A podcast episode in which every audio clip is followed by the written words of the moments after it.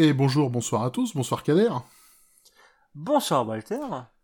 La cible est, bien accrochée là Ah là, je, pense que je pense qu'elle est bien rouge, elle est bien marquée. Euh, je suis tel un taureau euh, dans une corrida. Euh, enfin, je suis plutôt le drapeau rouge du taureau. donc. ah là là là là.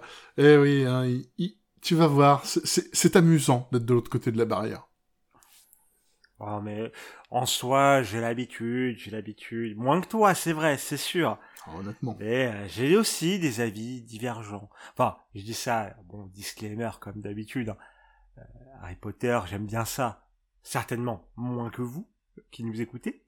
Euh, mais, mais moi, je suis là pour rappeler que Harry Potter, c'est pas parfait. Et très, très, très, très loin de là suite. non, c'est pas parfait. Ce serait vain de prétendre le contraire. Même moi qui suis un très très grand fan de la première heure. Alors bon, ça fait longtemps que j'ai pas lu les livres, je l'avoue.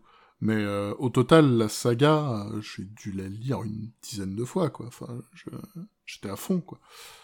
C'est pas parfait. Ah, voilà, c'est. J'avoue que je ne les ai lus, je ne les ai lus qu'une fois, et euh, à leur sortie chacun, pour le coup.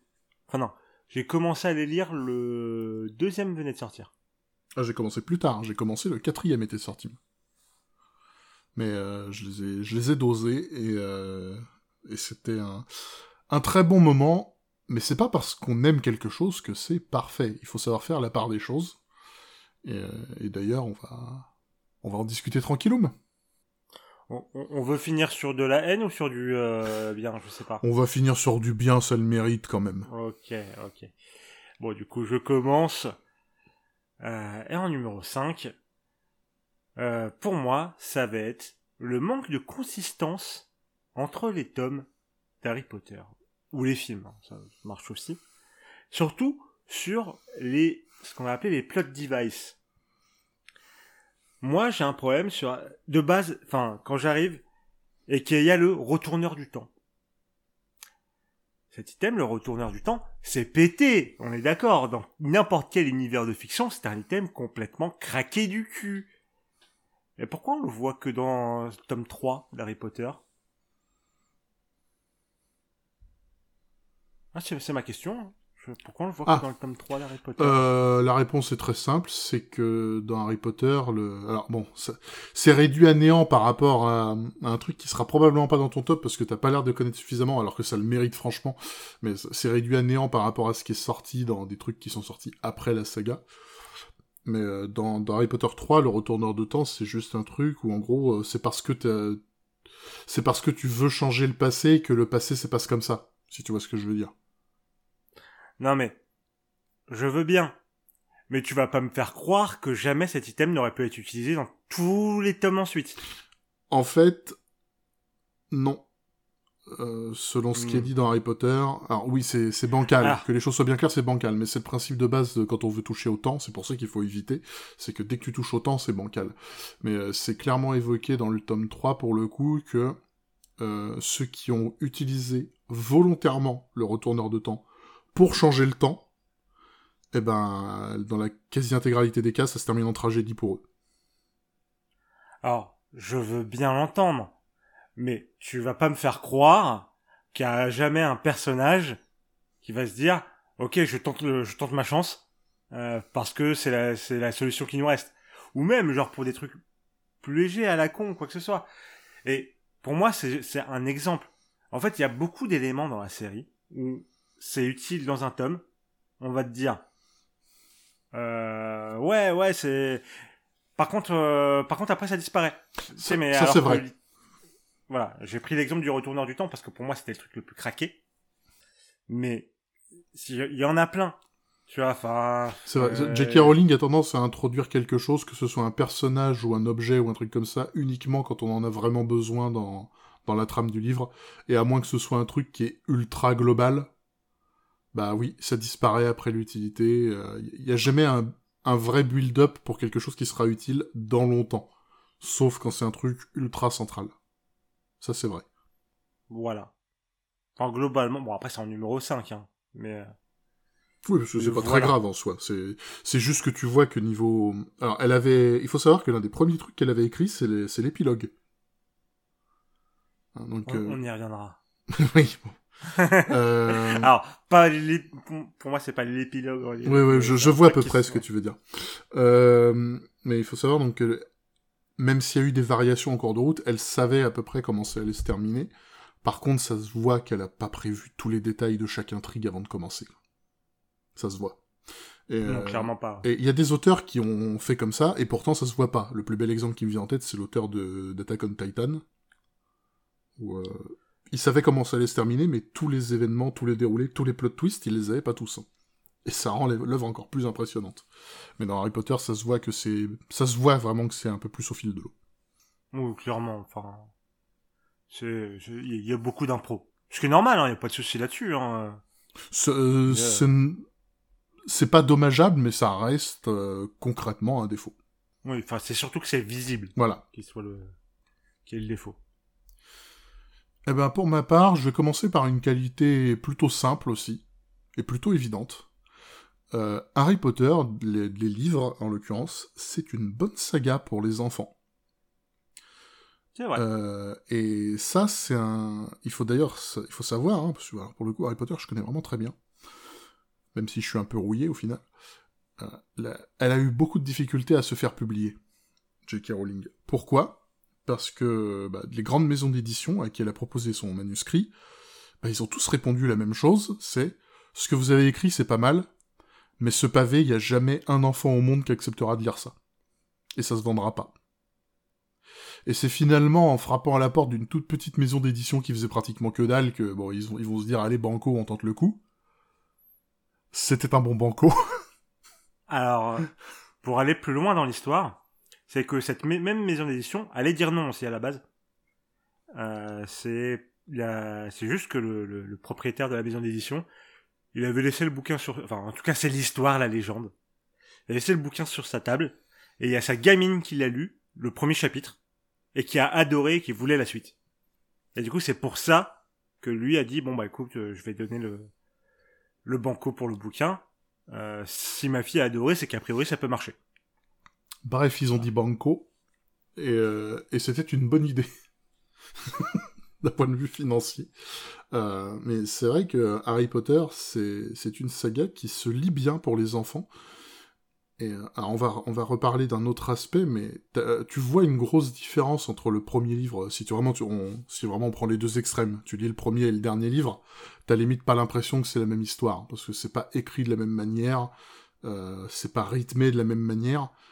T'as presque un côté un chapitre une mini-histoire dans le premier livre, et ça passe très bien, ça se lit relativement vite. Pour un enfant, c'est fun. Et c'est décrit d'une manière simple et efficace. Donc euh, bon, ça, vient avec un défaut lié à l'écriture de J.K. Rowling, je ne sais pas si tu vas en parler, mais bon, vu que c'est pas mon rôle, je me tais. Mais en soi, euh, un truc qui peut faire lire les enfants, bah, de base, c'est bien. Parce que si un enfant de 10 ans ouvre Le Seigneur des Anneaux, euh, promis juré, il va se faire chier. Alors pour le coup, j'ai essayé à 12 ans. Ouais, bah 12 ans aussi. C'était dur. Mais même là, là j'aurais tendance à dire enfin, il y a de plus en plus de gens, même adultes, qui reconnaissent que le Seigneur des Anneaux, c'est chiant. Et moi, j'aurais tendance à dire enfin, parce que le style, même si le lore est formidable, même si Tolkien est un grand auteur, etc., je ne cherche pas à minimiser son talent, mais ça a carrément mal vieilli. Alors moi, c'est pas tellement, je dirais que ça a mal vieilli, c'est que pour rentrer dedans au début, c'est dur. Mais une ah, fois que t'es rentré dedans, le Seigneur des Anneaux, euh, ça marche parfaitement. Mais le début... Ah, même quand on est rentré dedans, alors oui, ça, le rythme au début est particulièrement lent, avec les putains de Tom Bombadil à la con, là.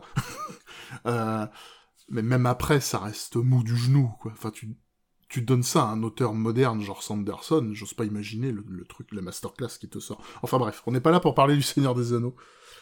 Euh, mais alors, je, du coup, pour euh, ton truc, oui, je, suis d'accord, c'est un très bon bouquin pour les enfants. Mais moi, ce qui m'amène à la réflexion, si, là, aujourd'hui, tu ouvrais le premier tome d'Harry Potter, du haut de tes euh, plus de 30 ans, sans les avoir lus avant à l'époque, est-ce que ça serait si bien que ça? C'est une vraie question.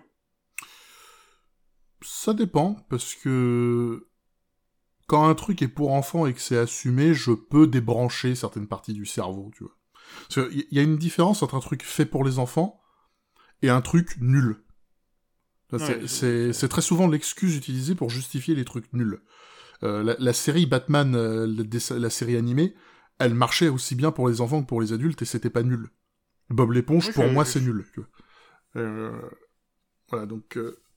Parce qu'en soi, même si Harry Potter a des défauts, on les voit beaucoup plus en grandissant, ça c'est un fait. Mais c'est comme Dragon Ball.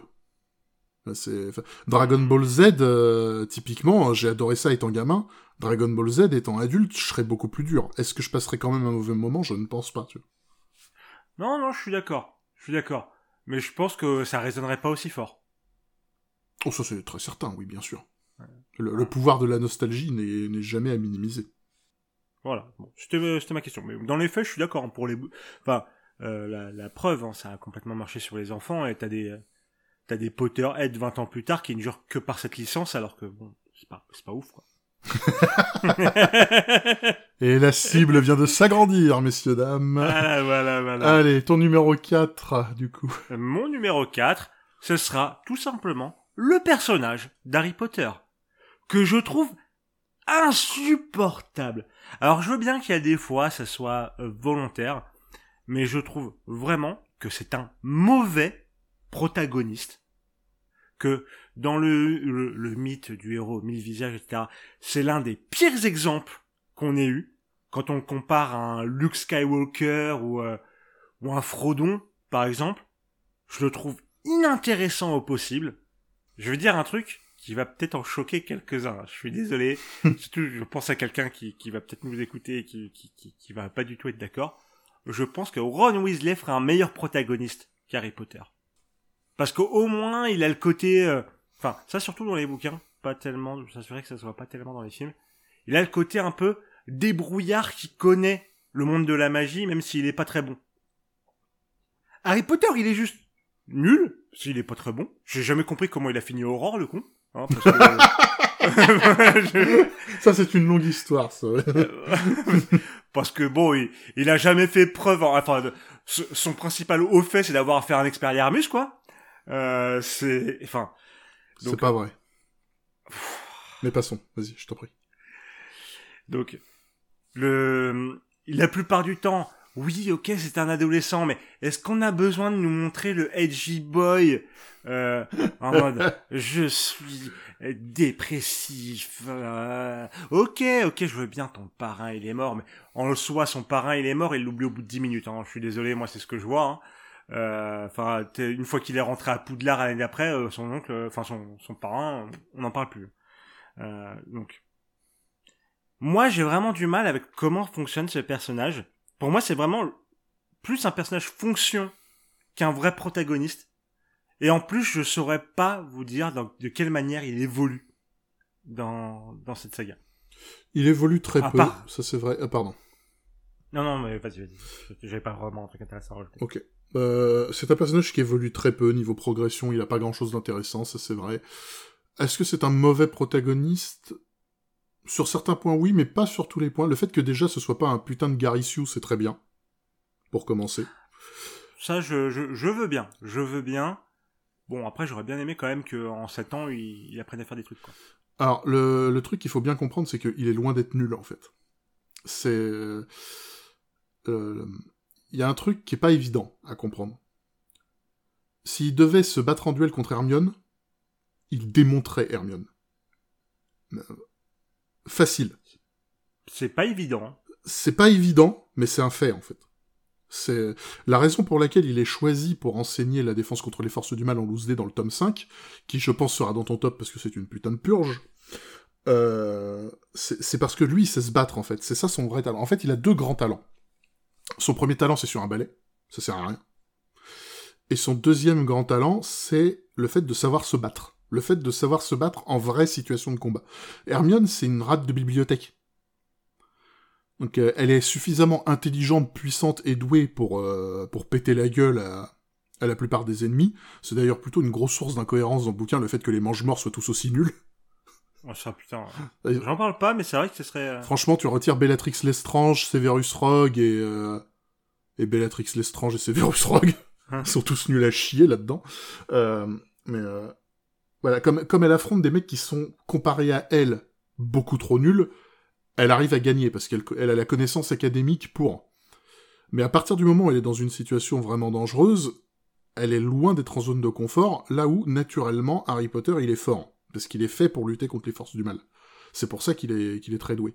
Et d'ailleurs, quand ils passent leur buse, donc en cinquième année, et qu'ils ont les notes en sixième année, c'est la seule note sur laquelle il est le meilleur du trio. C'est-à-dire que lui, il a la note maximale et Hermione, elle a la note juste en dessous. En défense contre les forces du mal, il est meilleur. C'est pour ça qu'il est le protagoniste. Euh, le moment où, niveau, comportement, il est casse-couille, c'est le tome 5. Oui. Et là, bah, là, les hormones explosent et putain de merde. Là, t'as envie de lui mettre une claque dans la gueule, je te jure. Espèce de petit ado de merde arrête de croire que t'as tout le temps raison, t'es casse-couille. Bon, au final, tome 6, c'est lui qui a tout le temps raison du début à la fin. Mais c'est le tome où il commence à avoir un comportement un, peu intéressant. Il se Jamesifie un petit peu, même si c'est très subtil. Euh... Mais en soi, c'est pas un très bon protagoniste. Et j'aurais tendance à dire, contrairement à ce que tu prétends, que c'est plus visible dans les films que dans les livres, et que c'est plus dans les films ah, que Ron Weasley aurait fait un... Ah, non, moi ce que je dis, c'est qu'il a un côté plus débrouillard dans les livres que dans les films. Ah, Ron? Ah oui, le, le, les qualités de Ron sont plus visibles dans les films, dans les livres que dans les films, oui. En fait, Ron, c'est celui qui a la connaissance naturelle du monde magique, Hermione, c'est celle qui a la connaissance académique, et Harry, c'est celui qui sait comment se battre. Dans le trio. C'est un trio qui est plutôt complémentaire. En soi, les trois membres du trio ont une personnalité qui est pas faux folle, celui qui est le plus travaillé, c'est Ron. Son côté euh, jalousie, le, le fait d'être le, le cinquième enfant, euh, sixième enfant, pardon, euh, ça le mine. Le fait d'être le sixième enfant et d'avoir tout approuvé. Le fait d'être jaloux de, de, la célébrité sans se rendre compte de ce que la célébrité apporte, etc. Tous ces petits trucs intéressants font que Ron est le personnage le plus intéressant du trio. Mais... Euh, Je suis d'accord. Harry Potter, en soi, c'est pas un très bon protagoniste. Est-ce que c'est un mauvais protagoniste? Pour moi, il évite quelques pièges qui font que je dirais qu'il est très moyen, mauvais. Bon, dans le 5, il a chié, oui. Mais sinon, il est pas mauvais. Après, moi, j'aime beaucoup Daniel Radcliffe, hein, donc... Euh, bon. Mais moi, j'ai quand même tendance à le, trouver, à le trouver vraiment quand même poussif comme protagoniste. Quoi. Mais je pense aussi que la manière qu'il a de jouer Harry Potter dans la plupart des films n'aide pas. Ce Daniel Radcliffe, c'est un acteur qui a un souci qui fait que je crois qu'il a des difficultés à jouer les émotions, ou quelque chose comme ça. Par rapport à, un, entre guillemets, un souci qu'il a. Ou euh, genre euh, savoir lier le texte et les émotions, ou un truc comme ça. Et euh, c'est vrai que dans la, pour les 3-4 premiers films, ça, ça manque d'émotion. ça manque d'acting. Ah, moi je l'aime bien, Daniel. Moi je l'aime bien aussi, mais c'est plus dans les trucs post-Harry Potter qu'on voit vraiment à quel point c'est un très très bon acteur. C'est vrai. C'est vrai, c'est vrai. Bon, je te propose qu'on avance parce qu'on prend déjà du temps alors qu'on est au numéro 4. Bah on prend du temps parce qu'on n'est pas d'accord et ça c'est beau. Ah, ouais, Là, tandis que mon numéro 4, ça va aller vite. Les musiques. C'est vrai. Le thème d'Harry Potter, c'est bon. J'ai juste à dire ça. La musique d'Harry Potter, tout le monde, euh, tout le monde comprend qu'il y a la musique. Je vais pas l'imiter parce que mon micro ne le supporterait pas et vous, surtout vous non plus. Le, thème d'Harry Potter, donc qui est composé par euh, John Williams, euh, qui du coup bon est un petit petit compositeur plutôt connu qui a fait deux trois trucs plutôt sympas. Euh, mais il n'y a pas que cette musique-là. Enfin, dès qu'il y a une musique dans Harry Potter, la plupart du temps, c'est fou. Et même les musiques qui sont pas de John Williams sont, sont magnifiques. Dans le troisième film, t'as des nouveaux thèmes qui arrivent qui sont magnifiques. Dans le tome, euh, dans, le, dans le cinquième film, le thème d'ombrage est parfait pour ce personnage, cette chure de rat. ombrage, qui, je le dirais, est, je pense, le personnage le mieux écrit d'Harry Potter. Pas d'accord du tout. Je dis pas que... Non, c'est une excellente antagoniste. Personnage mieux écrit, non. Certainement pas. Je, je, réprouve à 100%. Euh, mais on verra plus tard. Euh, par contre, son thème musical, parfait, quoi. Euh, les musiques d'Harry Potter sont parfaites. Il y a rien de plus à dire à ça. D'ailleurs, elles ont été... Enfin, ça a une vibe et dans Hogwarts Legacy, les musiques sont pas forcément les mêmes, mais elles ont cette même vibe, et t'as juste ce qu'il faut pour te rappeler les films et te donner le gros sourire, quoi, quand tu joues à ce jeu. Bon, au bout de 5 heures, t'arrêtes de jouer au jeu, mais... J'ai tenu beaucoup plus longtemps que ça. non, j'exagère. J'ai beaucoup de potes qui ont, qui ont aimé le jeu et qui, qui ont été jusqu'au bout. J'en ai aussi beaucoup qui l'ont arrêté très très vite. Mais... Je l'ai arrêté plus parce que j'ai commencé à faire autre chose, mais c'est vrai que je me sens pas de le relancer, tu vois. Mais bon, ça, reste un bon jeu. Bon. Euh, oui, les musiques sont géniales. Ça, Rien de plus à dire. Trop de débat là-dessus. Euh, voilà. Je pense que tu vas être... Il y a des choses que tu vas être d'accord avec mon prochain, mon mhm. numéro 3. Le système de magie d'Harry Potter n'a aucun sens. C'est... Enfin... Mm. Pour aller plus en détail. Je, je, moi, je viens de l'école du shonen. De, du manga shonen. Les systèmes, plus ou moins de combat, hein, de, hein, de, de Magic System, de Power System, je connais, c'est ma cam. C'est ma cam. Je suis désolé, celui d'Harry Potter pas beaucoup sens. Je vais prendre un exemple. Il existe, dans ce monde, le sort Avada Kedavra. Bon, déjà, à part dire ouais, j'avais la flemme d'inventer euh, un, système où t'avais des forces qui s'opposaient euh, avec de la stratégie, etc. Je leur ai tous donné des AK-47, mais magique, attention. Euh, c'est basiquement ça, Avada Kedavra. Ça fait que les combats dans Harry Potter, c'est juste, bah, c'est, Gears of War ou Halo, si tu préfères. Mais avec des baguettes à la place des flingues, c'est, je me cover, je lance un sort. Ah, Bon, alors les méchants, ils ont le droit de faire un sort qui tue, mais moi j'ai le droit à Expelliarmus. Ah, ah, ah, ah bon, c'est pas très intéressant. Celui qui me dira que les combats d'Harry Potter, hors, hors le combat entre Voldemort et euh, et, euh, et Double Dour. Parce que ça me fait marrer de trigger les gens. ça l'a pris. Donc, euh, hors ce combat qui peut être assez impressionnant, il n'y a pas de combat intéressant dans Harry Potter à cause de ce système de magie. Parce que, basiquement, t'as que deux sorts à utiliser, c'est Expelliarmus et, et, euh, pas de la Kedavra. Allez, Doloris. Soyons fous. Euh, enfin, Doloris ou un Doloris, je ne sais plus. Un ressort de mort, là. euh, alors que dans un système beaucoup plus riche, comme on peut le retrouver dans des shonen, ça va être de la tactique, de la réflexion. Bon, il n'y a pas ça dans Harry Potter. Celui qui me dit qu'il y en a, c'est un gros mytho. On va voir. Euh, et même à côté de ça, le système de magie, c'est juste, bah tu dis le sort, le nom du sort, et tu fais un mouvement, et oh Pas du tout. Oh, arrête. Pas du arrête. tout. Pas du tout. Arrête, Walter. Pas du tout. Wingardium Leviosa Oui, c'est un sort de première année. Non mais arrête. Euh, je veux dire, tu regardes les autres... Enfin, tu regardes les autres sorts. Il n'y a pas de nuance dans les sorts d'Harry Potter. Il n'y a pas de nuance. C'est qu'on la voit pas, mais elle est décrite. En fait, les, sorts, les sorts, c'est une combinaison de plusieurs choses. En fait, t'as un geste, t'as une formule qui doit être prononcée correctement, euh, t'as un état d'esprit et t'as une puissance. Ça, c'est expliqué d'ailleurs pour Avada Kedavra notamment.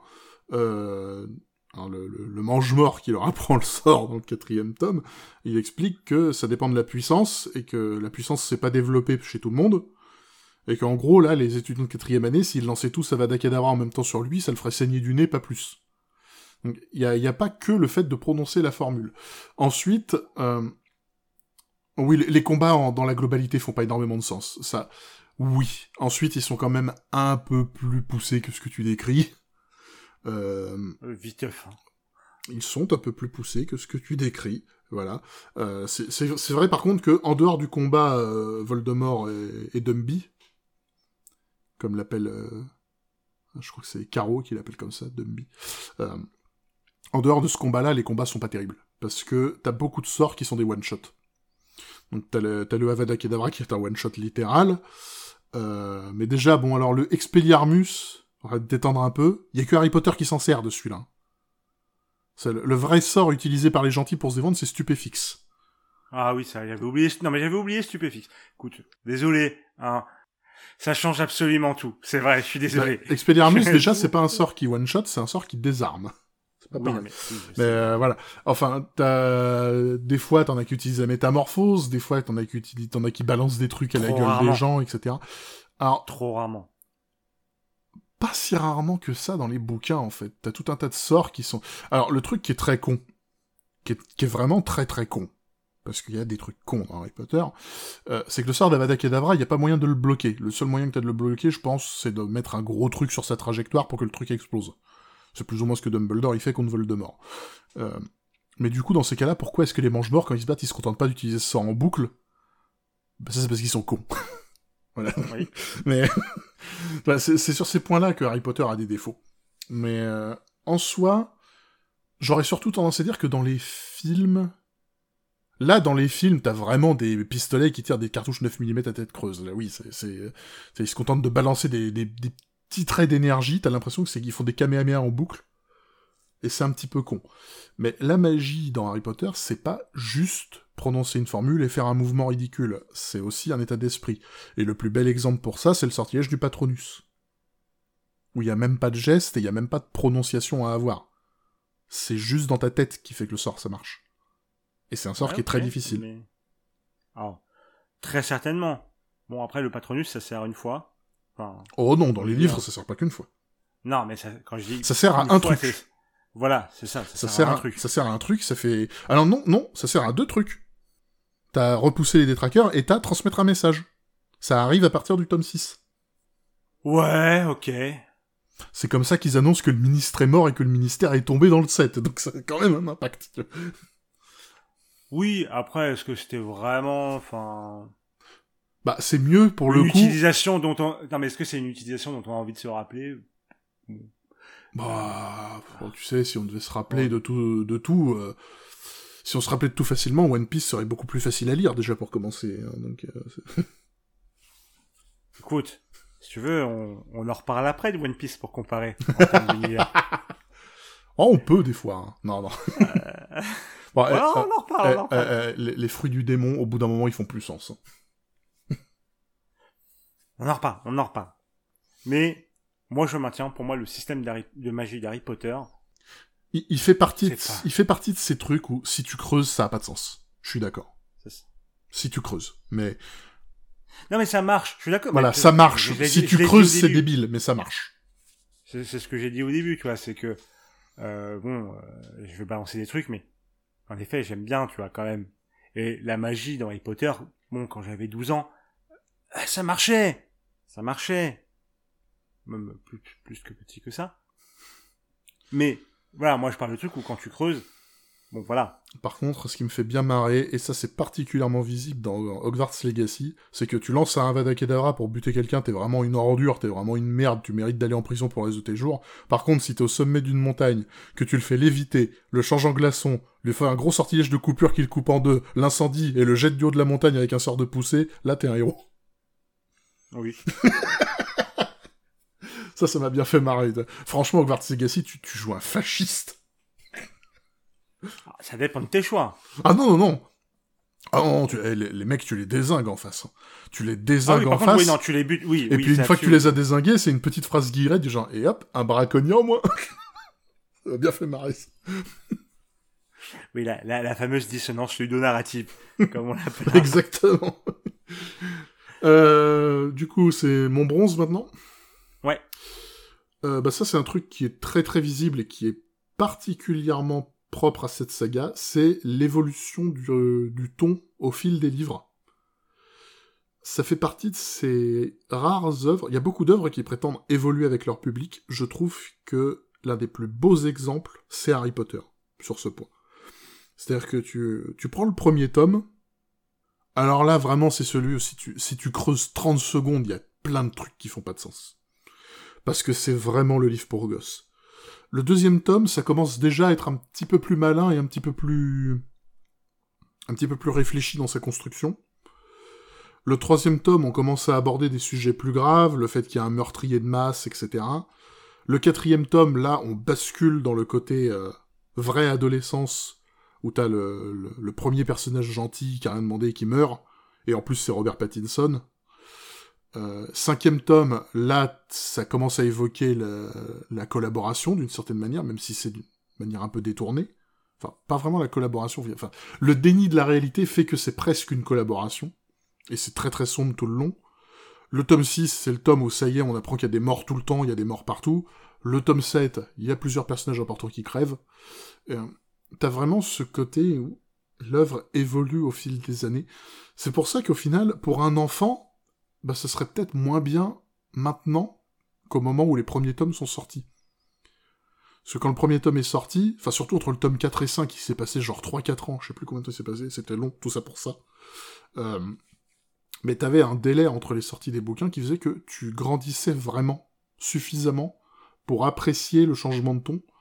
Là, tu files le premier tome à un gamin de 10 ans, 11 ans. Ok, il va le lire, il va aimer ça. Le tome 2, pareil. Tome 3, pareil. Tome 4, pareil. À partir du tome 5, là, il va falloir qu'il s'accroche. S'il essaie de lire les 7 en un an, bon chance, comme on dit. Mais euh, ça reste un truc qui, même si d'un point de vue narratif, d'un point de vue cohérence de l'univers, etc., ça fait pas vraiment sens, bah, pour découvrir l'œuvre, c'était quand même une très très grande qualité. Non, mais ça, c'est bah, une des qualités qui est le plus souvent lancée hein, sur, sur Harry Potter. C'est que euh, à l'époque, oui, on grandissait vraiment avec Harry Potter. Et c'était un... Voilà, c'est... J'allais dire, c'était un changement subtil. Non, pas du tout, c'était pas subtil. Euh, mais c'était assez nuancé en d'un tome à l'autre pour que vraiment on soit embarqué par ce changement de ton et que ça, ça nous accompagne au fur et à mesure euh, bah, qu'on grandissait aussi. Moi, je me souviens dans le tome 4, quand, quand t'as Diggory qui se fait buter. Euh, alors, j'étais déjà ado, pourtant, je crois que je devais être jeune ado à ce moment-là, mais j'y ai limite pas cru. Parce que pour moi, c'était surprenant, en fait. Et quand tu vois des vidéos de gens qui regardent les films et qui connaissent pas du tout, eux aussi, le, moment où Diggory se fait buter, ils sont en mode Attends, quoi? Mais en fait, ça, ça, devient sombre. Oui, ça devient sombre, oui. Euh, un grand fasciste euh, génocidaire psychopathe arrive au revient d'entre les morts, oui, ça devient sombre, oui. Normal. Donc, euh, c'était bien fait, c'est nuancé, jusqu'à un moment où il n'y a plus besoin que ce soit nuancé, et paf, on est dans le sombre. Et, ça le fait bien. C'est en tout cas plus nuancé que, que Dragon Ball Z, ce genre de choses. Oui, Dragon Ball, bon. alors, je, balance des crottes de nez à la face de Dragon Ball alors que je suis un fan hardcore et que... Surtout que t'es le plus fan de nous deux de Dragon Ball. Ah, hein, très nettement, très nettement. Mais comme on disait, c'est pas parce qu'on est fan qu'il faut être aveugle et il faut reconnaître les, les, maladresses et les défauts. Bah, en parlant de maladresses et de défauts... Vas-y, ton, ton argent. Parlons de, de Voldemort on peut parler de Voldemort, vas-y. Lâche-toi. Voldemort qui, je trouve, est un méchant éclaté. Euh... Et là, tu sais, c'est pas, c'est pas dans le sens de la blague, etc. Vraiment, Voldemort, j'ai jamais compris quand il y a des gens qui arrivent et qui me disent c'est un des meilleurs méchants jamais créés. Je suis là en mode, pardon? Bon, c'est Genre, le... c'est Hitler avec de la magie. Hein. voilà, c'est ça. Je veux dire, enfin, il y, y, a aucune subtilité dans le personnage de Voldemort on va te faire croire que oui, mais il a eu une enfance difficile. Mais je m'en bats les couilles, je veux dire. Alors, il a pas eu une enfance difficile. Il a eu une naissance, euh... comment dire, une naissance qui n'aurait jamais dû avoir lieu. Il est issu d'une union contre nature. C'est la seule explication qu'il y a pour tout son caractère. Oui, bah c'est. Alors j'avais vu un truc qui expliquait que ça faisait un parallèle avec une théorie comme quoi en fait Hitler il avait une partie d'origine juive et que c'est pour ça qu'il détestait les juifs et que du coup c'est pour ça que Voldemort bah en fait il déteste les euh, les sans mêlés et les, les, moldus parce que à cause de ses origines ah, c'est ça le truc euh. ça n'a pas de sens pourquoi? Parce que déjà il déteste pas les sans mêlés euh... il... Alors, il met en avant le sang pur, mais il sait très bien que lui-même est un sang mêlé. Hein. Donc, euh... Il déteste pas les, il persécute pas les sans mêlés. Il persécute que les, que les moldus. Il persécute pas les sans mêlés. Il s'en fout des sans mêlés, en fait. Euh... Et d'ailleurs, il a même une vision des choses qui fait que il a choisi Harry Potter comme ennemi au lieu de Neville. oui, je sais. Euh... euh parce que, en partie, en partie parce que Harry Potter est un sang mêlé et pas un sang pur. Donc, euh, comme lui. Donc, il a, il a rien contre les sans mêlés en soi. Euh, c'est plus les, autres gros abrutis qui... Euh, Voldemort, c'est pas un abruti, il est un peu plus subtil que ça. Mais euh, en soi, le, le personnage en lui-même n'est pas subtil. voilà. Sa vision des choses l'est peut-être un petit peu, Et quand je dis un petit peu, si tu prends la, micro, le loupe, la loupe et que tu la mets sous le microscope, tu peux trouver une patte de mouche. Mais en soi, c'est un méchant qui est cliché. L'explication de pourquoi il est méchant, bah, il est issu d'une union sans, amour. C'est ça la vraie explication. Je sais pas si tu le savais. Oui, oui, mais... C'est qu'il est issu d'une union qui n'aurait jamais eu lieu. C'est pas de la théorie, je crois que ça a été reconnu par... Non, mais je parle... Non, mais je parle de la théorie du... Euh, ah oui, mais ça, c'est la théorie de la part des, des, des, couillons qui font des théories alors que l'auteur a déjà tout expliqué et qu'il a pas dit ça. Euh... Non, mais, mais bon, euh, enfin, la vraie explication, c'est euh, la raison pour laquelle Voldemort ne connaît pas l'amour et ne comprend pas l'amour et, qui fait qu'il est cinglé, c'est parce que sa mère a donné un filtre d'amour à l'homme dont elle était amoureux, qui du coup a, vécu un faux amour avec sa mère, et cette union est une union littéralement issue de sans amour. Donc ça veut dire que littéralement, euh, chaque fois qu'il y a eu une grossesse indésirée qui est arrivée à son terme dans le monde des sorciers, il y a eu un Voldemort en puissance non. voilà, ça n'a pas de sens. C'est débile. On pourrait en parler du pouvoir de l'amour dans Harry Potter. Bon. Il a son petit sens. Pour une fois qu'il a un petit sens, on va pas trop lui cracher à la gueule. Oh, moi je pourrais lui cracher à la gueule, hein, et même plusieurs fois, mais... Euh, bon, par rapport à comment il est utilisé typiquement dans les shonen, je trouve qu'il a beaucoup plus de sens dans Harry Potter, pour le coup. Je mets, le pouvoir, de... je mets le pouvoir de l'amitié au même niveau. Mais euh, Moi, je trouve qu'il ne fait juste tout autant pas sens euh, dans Harry Potter. Bah, il fait sens dans la mesure où euh, bah, c'est la grosse base de Voldemort, pour le coup. C'est que ce qui fait qu'il a aucune empathie, aucun amour, c'est parce qu'il est né sans amour. Et que l'amour, pour lui, c'est un, c'est un problème, en fait. C'est une attaque. C'est pour ça que le pouvoir de l'amour marche contre Voldemort. C'est parce que l'amour pour Voldemort, c'est pas dans sa nature. Bullshit Non, je suis désolé tu pour moi. Tu peux dire que c'est bullshit, mais au moins il y a un vrai sens derrière tout ça. Oh, non, On peut contester le sens, mais il est là. moi, ça marche pas. Non, honnêtement, je, je, je, tu vois, si tu veux, c'est mon Hermès. C'est mon Hermès, si tu veux. Ok, ça me va. je ne pense pas que tu haïsses Voldemort autant que j'ai Hermès, mais bon... Hermès de Endwalker, hein, je n'aurais pas compris, FF14. Mais euh, non, enfin, donc le truc de l'amour pour moi c'est non bullshit. Et Voldemort c'est juste un méchant éclaté lambda, en plus d'être moche. Hein. Et pourtant j'adore Ralph Fiennes. Hein. Ralph Fiennes, par contre Ralph Fiennes, vous vous calmez tout de suite, on respecte très très fort. Hein. Le fait qu'il soit moche, c'est euh, normal par contre. Oui, non mais le fait qu'il soit moche, ok. Comme Dark Vador, il est moche. Et Voldemort, il a aucun charisme. Le charisme qu'il a, il est dans les films, pas dans les livres et c'est dû au jeu d'acteur de Ralph Fiennes. Mais euh, sinon, oui, il en a pas. Il en a pas. Il en a aucun. Enfin, le, seul truc qui, d'ailleurs, le. Alors, c'est vrai que dans le livre, il s'insiste un peu plus sur son côté charismatique, le fait que c'est un excellent tchatcher qui, qui a une parfaite compréhension de du raisonnement des autres et qui du coup sait les manipuler avec un, un, talent extraordinaire. Dans les films, ça saute. Ça saute carrément, mais euh, au final, ce qui, ce qui marque le plus pour Voldemort, c'est le fait qu'il soit costaud, quoi. Oui, bon, ça. C'est juste ça. Et c'est la base, quand même, d'un méchant. C'est, c'est qu'il a, enfin, le, le, principal truc, c'est surtout qu'il a les Horcruxes. Euh, ce qui est, ce qui le rend très difficile à buter. Au final, c'est là où ce personnage est, commet son erreur et qu'il est stupide, c'est que les Horcruxes, il en a pas besoin. le seul qui est plus fort que lui dans tout le livre, c'est Dumbledore. Hein. N'importe qui en duel face à lui perd. Hein. Euh, les Horcruxes, c'est juste sa peur de mourir, qui est, sa... qui est l'une de ses plus grandes faiblesses. Mais euh, oui, sa vraie puissance, en fait, sa vraie puissance, c'est un truc qu'on n'a pas évoqué dans les combats qui font qu'au bout d'un moment, les combats deviennent vraiment complexes. Euh, c'est qu'au bout d'un moment, quand t'as affaire à des sorciers très très puissants, ils sont censés servir de légilimancie ou d'occlumencie. Donc respectivement lire dans les pensées ou bloquer la lecture des pensées des autres. Et ce qui fait que Voldemort est quelqu'un de surpuissant, en plus d'être naturellement à l'aise et euh, avoir un potentiel de fou, c'est qu'il est le meilleur au monde quand il s'agit de lire les pensées des autres. Alors, très euh, ok, très bien. C'est un truc stylé. Bon, le problème, c'est que c'est complètement sous-exploité dans l'univers d'Harry Potter. Pas tant que ça, mais... Bah, honnêtement, euh, là, tu, tu m'en parles, je me dis, ah, je me dis, ah, c'est vrai que ça existe. Bah, c'est évoqué, euh, à partir du cinquième livre, c'est évoqué chaque fois qu'il y a un... chaque fois qu'il y a une bagarre avec des sorciers un peu doués. Mais euh... bon là par contre ça c'est un truc qui est vraiment con, c'est que le fait que Harry Potter il soit nul dans les deux, ça c'est débile. Enfin le...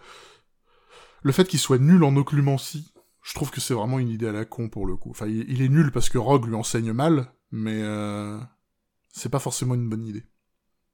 Parce que pour le coup, euh, quelqu'un qui est nul en légitimancie et en occlumencie, il a rien à faire au bureau des sorts. C'est compliqué. Ah, c'est compliqué. Hein. C'est compliqué. Mais bon. Voilà, pour moi, Voldemort, ça ne fonctionne ni niveau euh, motivation, ni niveau euh, charisme. voilà, c'est, Bon, voilà, Dark Vador, il arrive, il lui dit ta gueule et c'est fini, quoi. Oh, il a, il a pas sa place dans le top 50 des meilleurs méchants de films ou des meilleurs méchants de livres, que les choses soient bien claires. Ça, je suis tout à fait d'accord.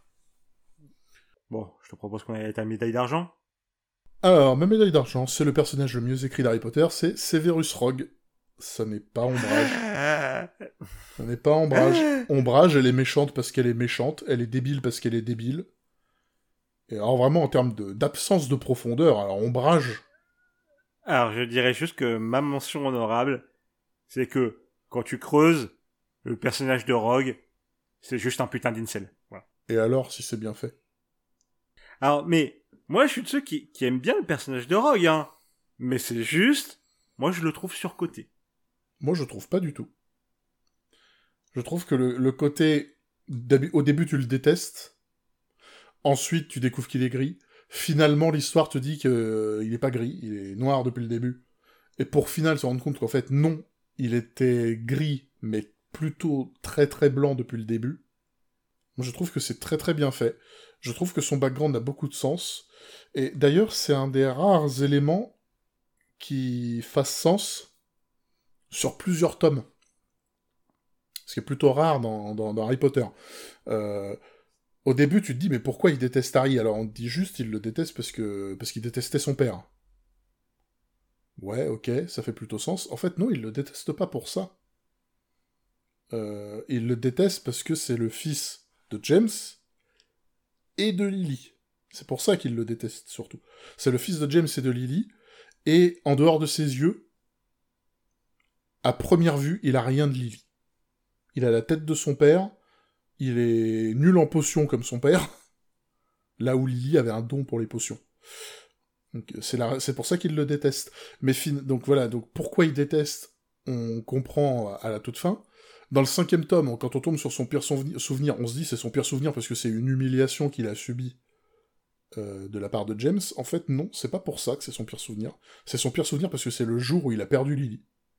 Comment il a, pourquoi il a décidé de trahir Voldemort et pourquoi ça fonctionne? Le pouvoir de l'amour encore, désolé, mais une autre exploitation du pouvoir de l'amour. Euh, ça fonctionne aussi. Euh, le fait qu'à plusieurs reprises on le qualifie de lâche et que ça l'énerve quand tu te rends compte au final d'à quel point il a été courageux pendant toute sa vie, ça marche. Pour moi, il y a tout qui marche avec Rogue, et en plus de ça, en plus de ça, Alan Rickman, ah, alors Alan Rickman, hein, c'est comme Ralph Fiennes. Ah, non, mais... Bon, voilà. Meilleur personnage des films, le meilleur personnage de tous les films, c'est Severus Rogue. Et je pense que j'ai hésité entre deux personnages pour dire quel était le meilleur personnage d'Harry Potter.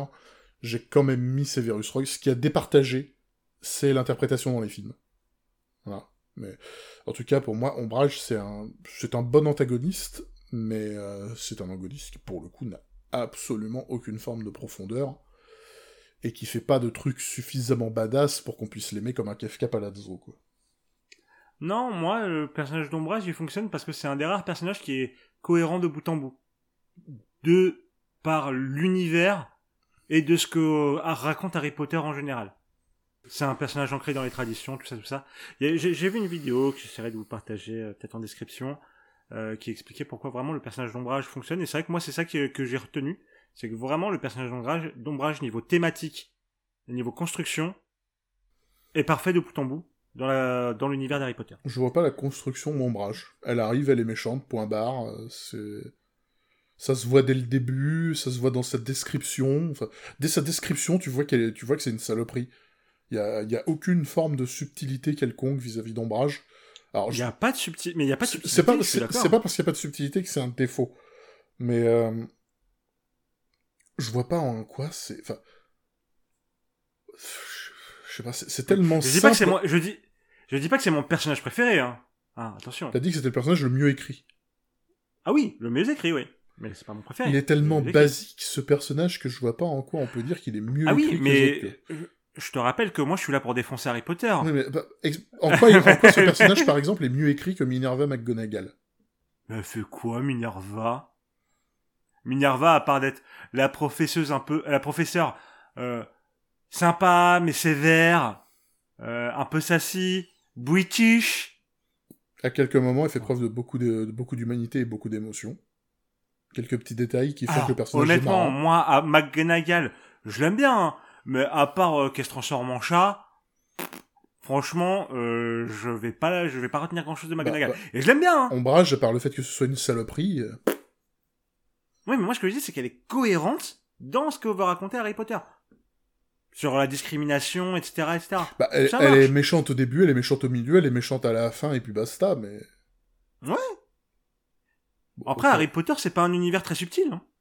Ça, c'est pas faux, ce que tu viens de dire. c'est pas très subtil, en effet. J'ai rien à redire à ça, ouais. ouais. Mais, bon, pour en revenir à, Rogue. Oui, Rogue est un personnage qui globalement fonctionne.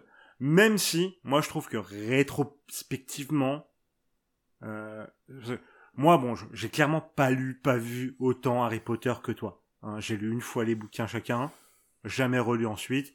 J'ai dû voir deux fois les films chacun, hein. une fois à l'époque et une fois euh, il y a quelques années parce que j'avais une soirée quiz Harry Potter où on a gagné beaucoup de points, je tiens à le dire d'ailleurs. Euh, bref. Et euh, le personnage de Rogue, j'étais là en mode, en fait, le problème que j'ai avec Rogue, c'est que son développement, ok, est cohérent, mais c'est, alors pour moi c'est un des problèmes que j'ai en général avec J.K. Rowling, c'est qu'elle te fait croire que tu avais les éléments pour comprendre, alors qu'en fait tu ne les avais pas du tout. Non, tu les as pas, non, à moins d'être un, à moins d'être un malade. Ça, c'est... ceux qui l'avaient, ils avaient, ceux qui l'avaient, ils, ils avaient de la chance. Non mais je, moi dès le départ, je suis désolé, mais quand même, j'étais quand même en mode bon, euh, on va pas me faire croire que Severus Rock c'est un méchant méchant. Hein, euh, bon, je veux dire niveau subtilité, euh, bon. Euh, mais j'avais pas les éléments pour te dire ok, euh, c'est un méchant mais gentil, mais pour pour ça. Par contre, moi ce que j'aime pas avec l'écriture de Rowling, c'est que assez souvent, elle va te faire dire, elle va te dire ah, mais si, regarde bien, en fait, tu les avais les éléments. Alors que non, pas du tout, tu les avais pas. En fait, t'as des éléments, mais qui font aucun sens si t'as pas l'explication. Euh. C'est ça. Ensuite, est-ce que c'est... Mais ça, ça, ça c'est du à côté. C'est du à côté. C'est pas non plus un défaut, pour moi. Bon. Ce serait plus une grosse qualité que ce soit plus subtil que ça, parce que c'est rarissime. Oui, d'accord, d'accord. Et le Mais, comme je dis, le personnage de Rogue est réussi. Juste que, ça aurait pu être mieux. C'est pour ça que moi je le trouve surcoté. Que ça aurait pu être mieux. De toute façon, je sais pas, ce sera peut-être ton numéro 1, mais il euh, y a un défaut qui est évident vis-à-vis de J.K. Rowling, enfin vis-à-vis d'Harry Potter, c'est que J.K. Rowling, c'est pas une auteure, de, c'est pas une, auteure de grand talent. Ça, ça rejoint un peu mon numéro 1. Ça rejoint un peu mon Mais bon. Mais d'abord, les mentions euh, honorables. Exactement, comme je vous l'ai dit, le personnage de Rogue, quand tu regardes, c'est un incel. Voilà, bon, ça c'était plus pour. Euh, c'est plus pour le ah, troll, ça. voilà, c'est plus pour euh, voilà taper dans le taper dans la fourmilière. Et euh, le deuxième, en vrai, c'est juste une private joke avec un pote qui arrête pas de dire que le principal défaut d'Harry Potter, c'est Ginny Weasley. Du coup, j'avais envie de le caser. Pour aucune raison, hein, c'est juste qu'il aime pas Ginny Weasley et du coup, c'est, dans les bouquins, je trouve qu'elle dans les bouquins, je trouve qu'elle est awesome pour le coup. Ah mais moi j'ai rien contre Ginny Weasley, hein. c'est vraiment pour la pour la joke. Euh, mais euh, voilà. Dans les films, je comprends. Dans les livres, pas du tout. Ah, dans les films, enfin, je suis désolé, dans les films. Ah, tu comprends pas ce qu'il est C'est pas des caméos, quoi. Non, mais c'est des caméos qui fait. Franchement, pourquoi il en fait tout un foin à ce point-là euh, tu, tu, tu le vois plus finir avec Cho Chang qu'avec Ginny Weasley dans les films. Oh non, ça n'a aucun sens, mais bon, dans les films en tout cas. Mais euh, voilà, c'est pour la blague plus qu'autre chose, quoi. Grosse euh, incohérence, d'ailleurs, dans les films. Le, personnage de Cho Chang qui... Enfin, bon. Qui disparaît Qui disparaît, bon ça ils disparaissent tous plus ou moins, mais genre dans le cinquième film, elle, balance l'armée de Dumbledore parce qu'elle a bu un sérum de vérité donné par Rogue, qui est membre de l'ordre du Phénix et qui a pas donné un faux sérum de vérité, hein, ce serait trop con. Comme dans le Bah, livre, il donne un faux, par exemple. enfin bon. Alors, mes- mentions honorables, parce que bon, il n'y a rien de plus à dire à ça. euh, J'en ai trois. Euh, tout d'abord, le Quidditch. J'aime bien le Ah. Quidditch. Euh, Moi, j'ai hésité à le mettre en- dans les mauvais trucs. Mais... euh, non, c'est un sport qui fait sens. Les règles font Alors, je sens. trouve que ça serait, ça serait top 3 pire sport avec le curling, mais euh, bon. Non, parce que c'est bien écrit, c'est sympa, c'est simple. Les passages où le Quidditch sont écrits sont très très drôles, la plupart du temps, avec les fameux commentaires. euh, Dans les, dans les premiers livres, c'est Lee Jordan qui commente, qui est à fond pour Gryffondor, et, et ça se voit, et McGonagall l'engueule. Comme quoi, McGonagall, elle a une personnalité. Euh, puis dans le tome 6, t'as un moment où c'est Luna qui commente. Ça vaut de l'or. Alors, les commentaires, pourquoi pas, hein. Le, Le sport, moi, je le trouve plutôt claqué. Ah non, Mais, non, euh, moi je trouve qu'il est sympa, au contraire. Enfin, c'est un sport qui peut. Ah, mais je suis désolé, c'est toujours le vif d'or, ça me casse les couilles. Ah, faut trouver le vif d'or, oui, excuse-moi, euh, mais sinon. euh, En fait, pour moi, le sport ferait beaucoup plus sens sans le vif d'or. Non, parce que ça retire ce côté un peu délirant qui est propre à Harry Potter. Faut toujours que t'aies un truc ridicule. Ça fait partie du lore, hein. c'est- T'as toujours un petit truc magiquement absurde, si tu vois ce que je veux dire. Si tu te contentes de dire, bon bah c'est demi-temps de 30 minutes et c'est celui qui marque le plus de buts, Ah non, pour moi, le truc absurde, tu, tu laisses les cognards. Bah non, parce que vu, que- vu que le moindre contact est interdit, ça ferait beaucoup trop sérieux. Enfin, c'est pas non plus, c'est pas ridicule parce que Harry Potter c'est un univers où se faire mal n'est pas, c'est pas grave. Oui, mais je veux dire, justement, pour le régul... Oui, mais non, mais tu, tu laisses les cognards et c'est bon, tu l'as ton côté magique et ridicule. Le vif d'or, ça sert à rien et c'est juste que ça fait que le sport n'a aucun sens. Je suis pas forcément d'accord. C'est juste une règle atypique. euh. Bon, peu importe.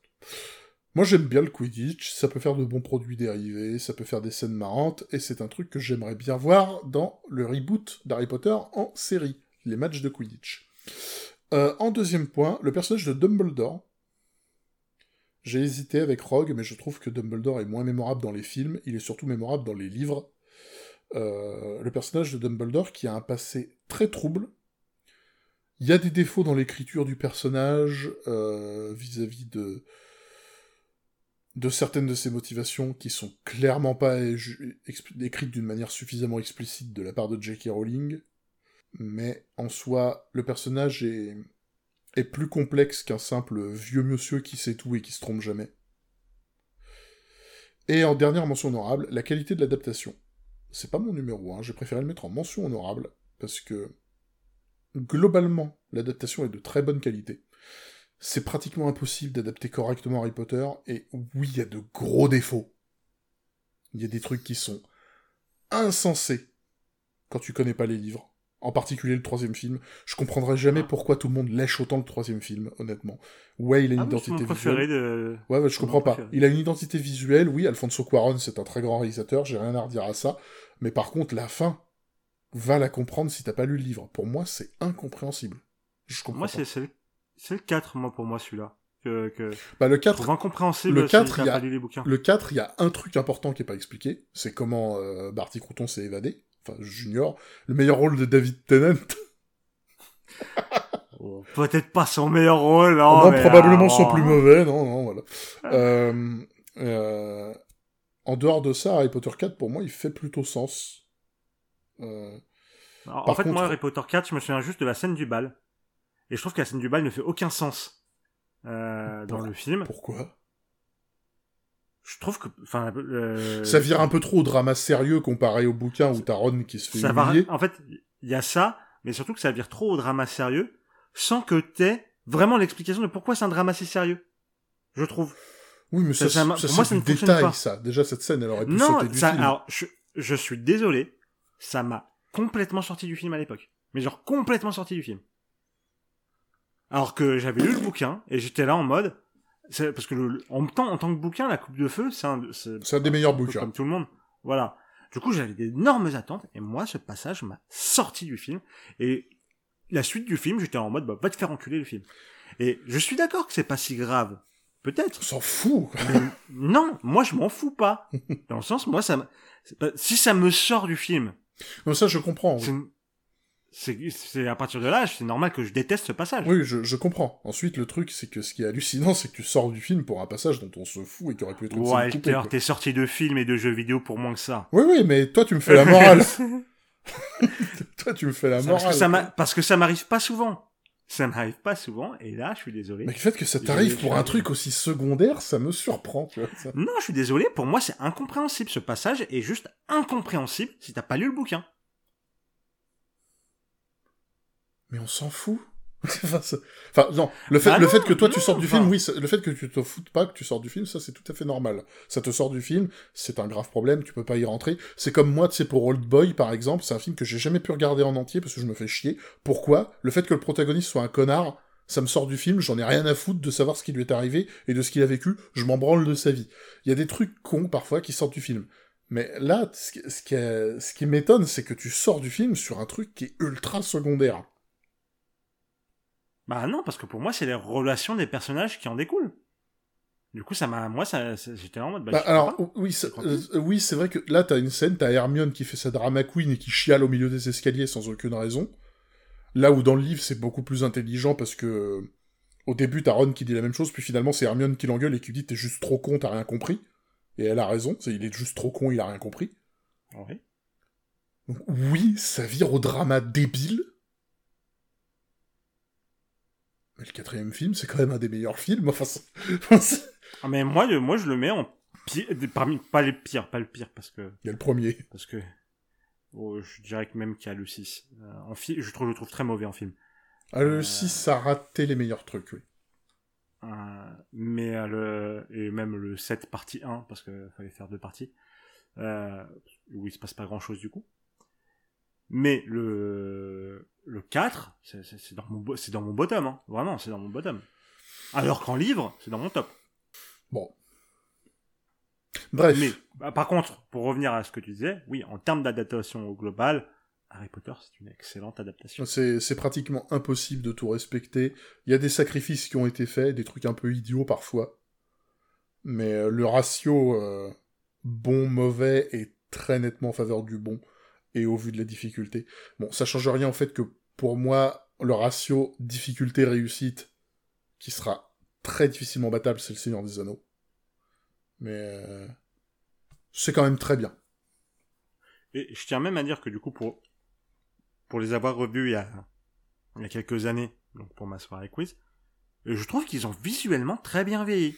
Il y a les premiers qui sont un peu moches et qui ont toujours été un peu moches, mais sinon. Oui, oui, il était déjà à l'époque. Oui, le, premier film, même dans, tu écoutais les commentaires du troisième film, ils disaient euh, les deux premiers films, le boulot qu'on a fait, on était dégoûtés, on n'avait pas le temps. C'était déjà moche à l'époque. Et, c'est sorti la même année que Le Seigneur des Anneaux, et ça, ça fait mal. Oui. Mais, euh, mais au global, enfin, ouais, tu à partir du 3, c'est plutôt propre. Bon, ça vieillit bien, il y a les, réalisateurs, pour moi, c'est plus les scénaristes qui ont fait des choix critiquables, mais les réalisateurs, globalement, ils font du bon boulot. J'aurais tendance à dire que le premier film lié à l'univers d'Harry Potter qui est mal réalisé que j'ai vu, c'est euh, Les Animaux Fantastiques. Mais encore une fois, ce que je lui reproche surtout, c'est le scénario. Ah, j'aime pas du tout. C'est vrai que depuis que tu en as parlé, je les ai rattrapés depuis Les Animaux Fantastiques.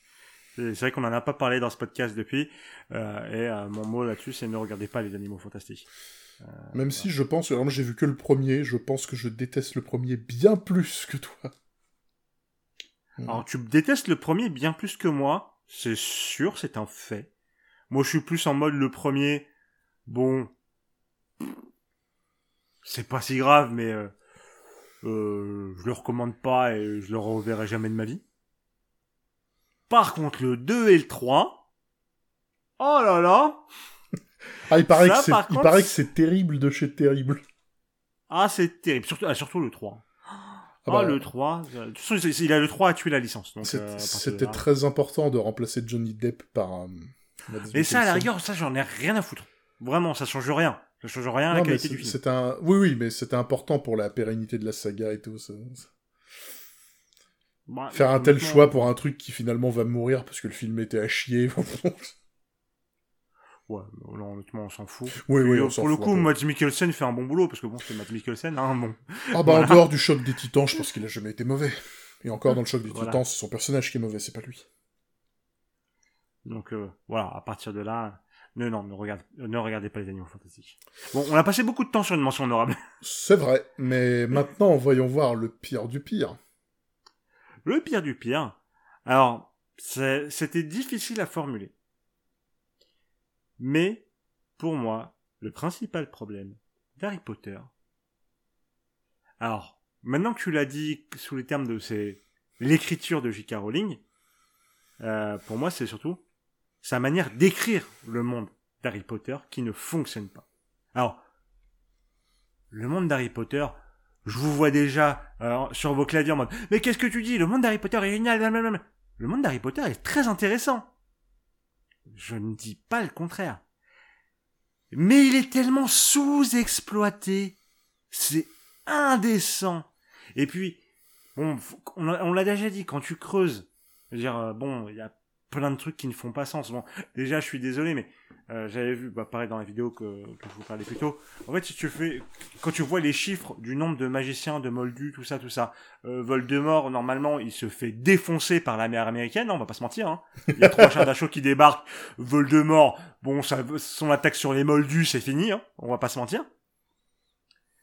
Mais à la rigueur, ça, bon, je veux bien y croire. Tu vois, j'arrive, bon, ils sont des pouvoirs magiques, vas-y, j'y crois, etc., son truc. Mais moi, ce qui me dégoûte dans Harry Potter, c'est que son monde, tu ne le vois pas. Et c'est pour ça que moi, il y a un truc, pour vous dire, il y a un truc que j'avais lu sur les tests de Quartz Legacy. Les gens qui étaient dégoûtés, oui, on voit que Préolard et Poudlard. Bah oui, vous voyez beaucoup d'autres endroits, vous, dans Harry Potter? Oh, on voit le ministère de la magie, ouais, peut-être un peu. Mais sinon, on voit rien dans les Alors je vais me dire, oui, mais parce que l'histoire, c'est à Poudlard. Pas de souci. Mais le problème, c'est quand t'arrives et que tu me dis le monde d'Harry Potter est incroyablement riche, non, t'as trois pauvres endroits euh, que, que tu vois en boucle sur cette année. T'as la septième année où ils sont là en mode ouais euh, non mais là c'est pas à Poudlard. Oui bah ok ils font du camping pendant six mois euh, dans euh, enfin dans un endroit paumé. Ah tu sais pas où mais c'est la forêt hein. c'est, tout ce qu'on sait c'est que c'est en forêt. Voilà donc on, on en profite pas pour voir un petit peu l'univers. Et là où, enfin, où euh, ça rejoint un peu tout ce qu'on disait avant, par exemple, c'est ceci là que j'inclus, entre guillemets, le système de magie. Il y a plein de trucs où t'es là, tu modes, ben, tu pourrais faire des trucs incroyables avec ce que tu nous as montré jusque-là. Mais, moi, je suis là en mode, J. Caroline, elle ne sait pas, enfin, elle sait écrire des prémices intéressantes, je trouve, mais elle ne sait pas les, les exploiter à leur plein potentiel. Et c'est là, pour moi, c'est là le principal problème que j'ai avec les films et les livres Harry Potter.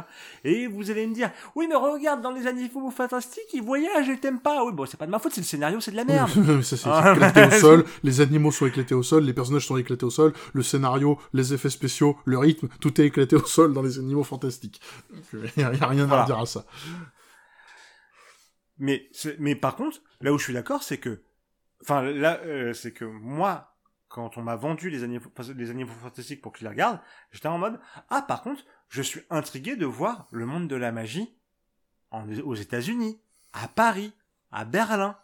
J'avoue que ça m'intéresse, voir les différences. Bon, c'est complètement sous-exploité, hein, encore une fois. Hein. Et c'est J.K. Rowling au scénario encore, hein, donc euh, c'est pas de... Hein. Oui, à mon avis, elle l'a plus validé que toute autre chose. Ah non, non, non c'est elle qui a écrit. Ah, c'est elle qui a ah, écrit. Ah, d'accord, bon, bah, y a pas d'excuse. non. Euh, et, euh, et pour les trois films, hein, c'est elle qui a écrit.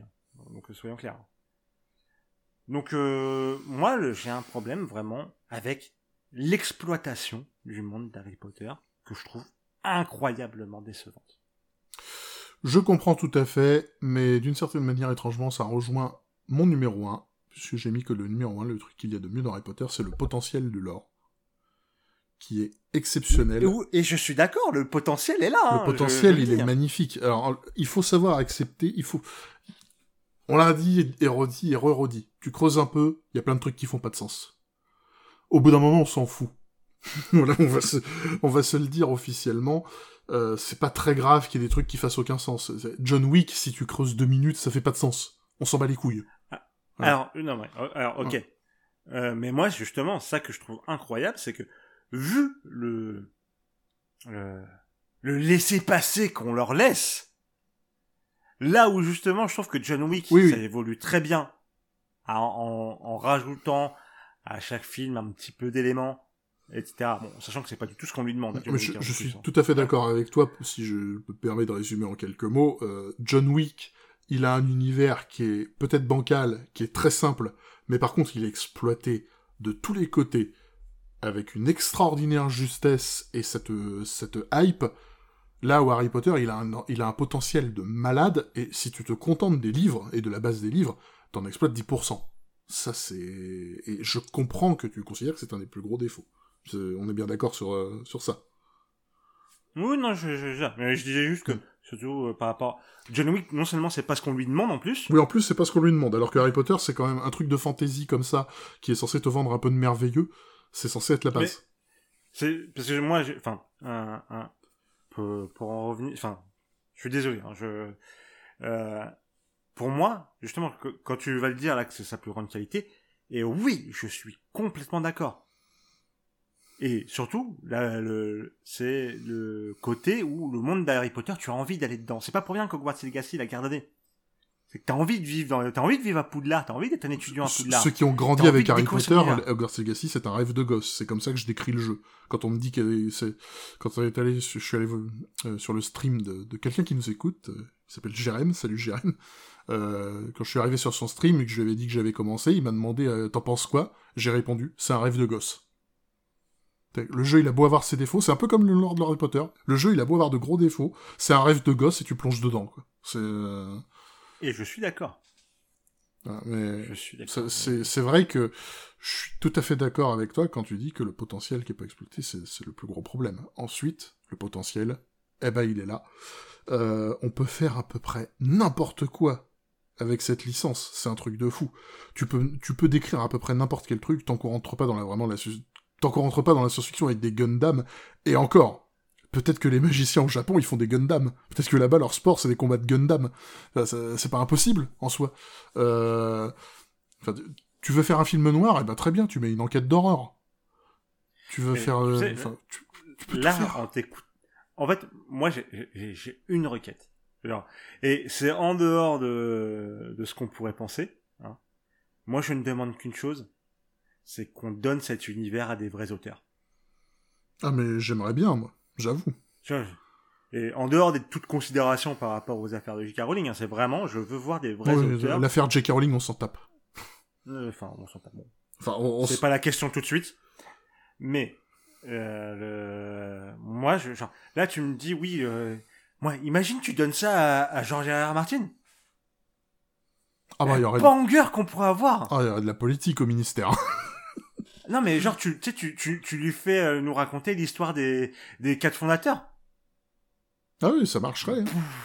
Ça, mais, mais, là, mais mon, mon gars, c'est là, t'as Internet qui casse. Et même genre, tu sais, une série à la Star Wars Visions où tu donnes, euh, tu, tu donnes, tu dis à plein d'auteurs, voilà, faites-moi des petits courts métrages dans l'univers d'Harry Potter, vous avez carte blanche, c'est pas canon. C'est pas canon, juste, allez-y.